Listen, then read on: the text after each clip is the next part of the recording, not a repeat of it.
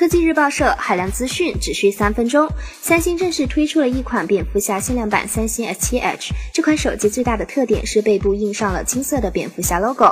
值得一提的是，蝙蝠侠限量版三星 S7 Edge 的包装盒内还包含了一款 G VR，同样加入了不少超级英雄的元素，并将为用户带来更好的游戏体验。不过，三星也表示，这款手机的包装盒会因为市场和运营商的不同而改变。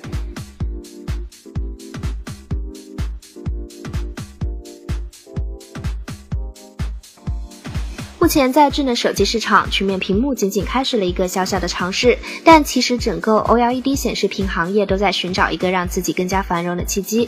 根据报告显示，柔性 OLED 市场今年的整体收入将达到一百二十亿美元，而到二零二六年市场收入将达到五百七十亿美元。目前柔性类的产品已经开始在市场上运用，包括三星 Galaxy S7 Edge 和 Apple Watch 等。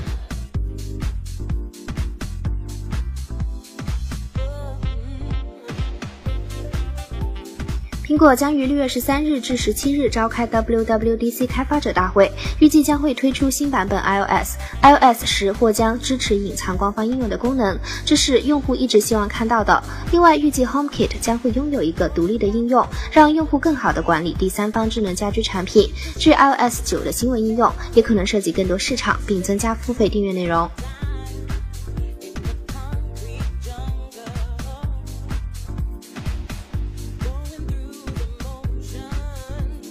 最近微软出售手机业务，大幅裁员，种种举动背后是因为该公司认识到智能手机战争已经结束，最明智的做法是不做手机。上周，该公司表示将把2014年从诺基亚手里买来的手机业务卖给制造业巨头富士康。